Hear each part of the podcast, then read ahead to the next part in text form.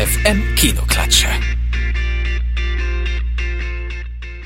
Tag gesagt und moin, ihr hört Ernst FM und hier kommt die Kinoklatsche. Ich bin hier im Studio mit dem Kinoklugscheißer Klaas. Und neben mir steht der Berliner Fastfilm-Junkie Marchi. Wir haben für euch zum ersten Mal hier die Kinoklatsche. Das heißt, wir werden uns einen besonderen Film, den wir gerade im Kino begutachten konnten, raussuchen und den für euch kontrovers betrachten und unsere Meinungsverschiedenheiten um die Ohren hauen. Auf einem sehr hohen Niveau. Auf einem sehr hohen Niveau, das Oh wollen ja. wir mal gleich festhalten.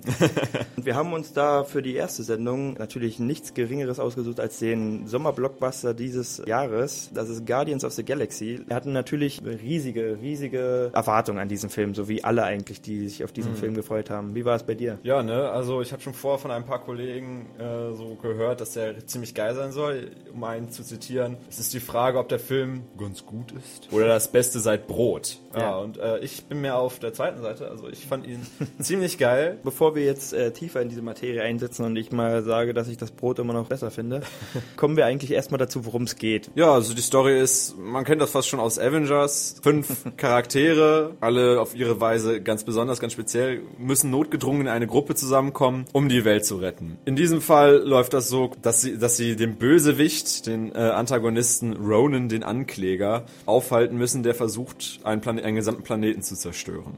Ganz, ganz schlimmer Typ. Ja. da kommen wir noch drauf. Der kriegt noch seine ganz eigene Klatsche ab. Jetzt kommen wir doch mal ein bisschen mehr zu den Kritikpunkten. Du sagtest, du findest Brot immer noch besser. Erklär das mal. Dieser Film hat für mich eine große äh, Schwäche. Diese Storyline dreht sich eigentlich um diese fünf Charaktere. Die harmonieren halt einfach, also jetzt nicht im wörtlichen Sinne, dass sie sich gut verstehen, sondern es passt halt einfach. Also die Chemie, es macht Spaß, denen zuzuschauen, diesen fünf Einzelkämpfern. Es hapert einfach nur daran, dass, also, dass es keine wirkliche Storyline dahinter gibt. So dieser, dieser Antagonist, der eingeführt wird, Ronan, steht halt einfach in diesem Film und man denkt sich, ja, Junge, du stehst da, mach doch, also warum bist du denn böse? Ja? Du bist halt einfach da, ja, mach doch mal dein Maul auf. Also wir wollen doch mal ein bisschen was von dir hören, so was. Also was, was sind, was hat der für ein Problem? Das ist meine Frage, Leuten. ja. Und das ist das, was ich ärgerlich finde an diesem Film. Ärgerlich. Ja, also zur Sache erstmal mit denen, das ist eher so, die, dass man hier nicht so ernst nehmen soll, das ist auch die, die Strategie von Marvel. Hier muss man sie ganz klar von den ernsten Superheldenfilmen aus der DC-Werkstatt äh, trennen. Das ist halt, Marvel ist halt immer dieser eher lustige Film. Immer der, diese, diese angenehme Actionkomödie, während DC mehr das, das Action-Drama quasi darstellt. Marvel-Filme sind jetzt wirklich nicht mein Ding. Mhm. Und ich sitze dann halt in diesem Film und ärgere mich halt einfach, dass da Ja, eine ja. Story ist, die halt einfach keinen Sinn ergibt, die halt einfach nur dasteht. Ich meine, es war pure Unterhaltung über 120 Minuten, aber in 120 Minuten sollte man es wirklich hinkriegen, auch wirklich äh, einen Bösewicht gut einzuführen. Und man, man hat halt gesehen, es kamen Szenen von denen und du wusstest, okay, jetzt kann ich erstmal Ja. ein Bier holen gehen, nochmal pissen gehen und, und dann kann ich mir äh, die Unterhaltung weiter antun, weil es Ja. war halt einfach arschlos. Es war ein wenig schade halt, dass Ronan, der Ankläger, nur so als das Monster quasi gezeigt wurde, wurde ohne Hirn, ohne Verstand, der einfach nur draufhaut. Wenn er da ist, wusste sofort, okay, irgendwer stirbt jetzt oder es kommt eine heftige Action-Szene. Man hätte sich mal mehr sowas gewünscht, mal in Ronans Kopf blicken zu können. Also man konnte ihn irgendwie nicht ernst nehmen. Man wusste, dass, okay, er ist so ein, so ein halbgewaschener äh, Superbösewicht so. Der wirkt jetzt, äh, wenn man ihn dann in dieser Szene sieht, ganz, ganz bedrohlich, aber Naja. man weiß äh, selbst das eigentlich nicht. das sagt schon viel aus. Aber man, man hat von Anfang an das Gefühl, okay, der ist da, um am Ende äh, abzukratzen.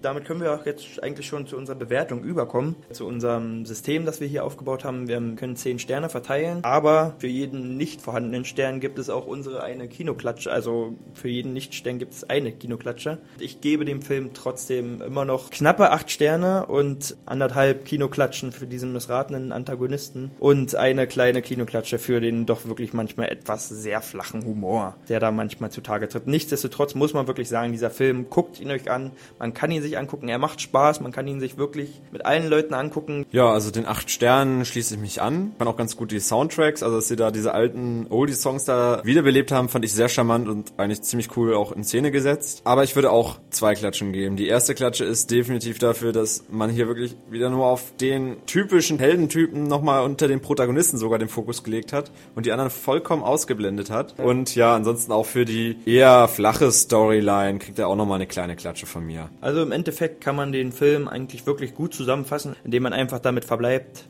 Ich bin Groot. wir sind gut.